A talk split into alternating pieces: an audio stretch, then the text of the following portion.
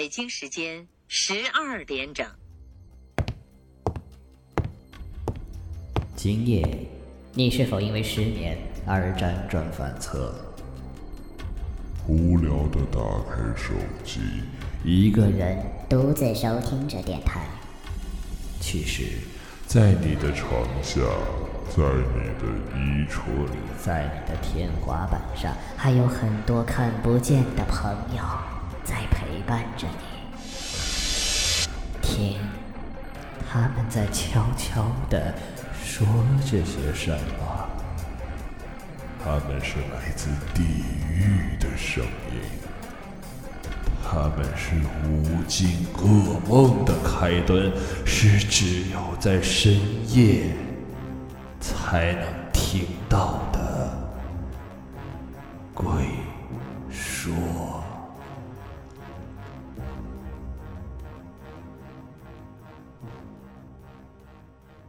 一个穿着红衣的女人披头散发的从电梯里走了出来。虽然陈思成已经喝得昏头转向，不过他看到那红衣女人的那一刻，还是立刻就惊醒了。那种感觉像是一具没有生命的行尸走肉。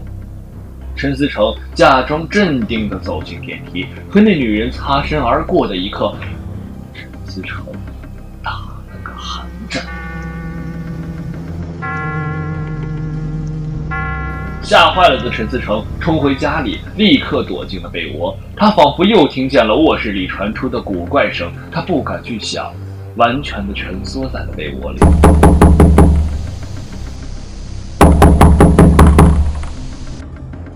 一直到第二天天亮，陈思成赶紧起床准备去公司。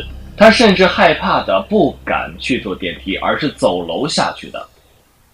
直到进了公司，陈思成才慢慢的缓过神来。他告诉自己，或许是昨晚喝多了有幻觉。可是，那红衣女人确实又真实的存在过。陈思成一整天都精神恍惚。他从抽屉里拿出前几天在网上买过的绿茶，无意中看到包裹上的地址。陈思成背后立刻冒出一阵冷汗。他住的这个单元一层只有三户，也就是说，十二楼的门牌应该是幺二零一、幺二零二和幺二零三。可是他昨晚明明清清楚楚的看到是幺二零五。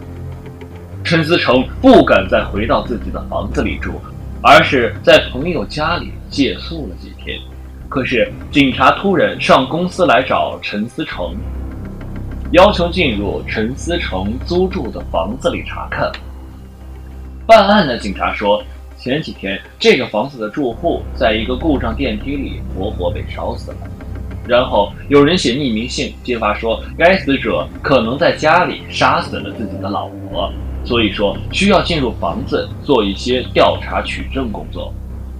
当警察打开房东所住的卧室时，里面空空如也。陈思成更加奇怪了。当时钟振明明说这个卧室是房东用来锁东西的，不过房间里有一股说不出来的怪味儿，像是腐烂的肉。警方的勘探人员终于在房间的地板下面发现了一具穿着红衣的女尸。经证实，就是房东失踪已久的妻子。陈思成彻底吓懵了，他无法想象自己竟然在这个房子里住了这么久。他更加不敢相信的是，这具女尸和他那晚见到的红衣女人很相似。难道那天晚上自己真的见了鬼？带队的警察看陈思成吓傻了，他把他拉到一旁安慰了几句。陈思成就和他讲了前几天自己醉酒的经历。小伙子，也算你年轻气盛了，这个鬼不敢轻易害你。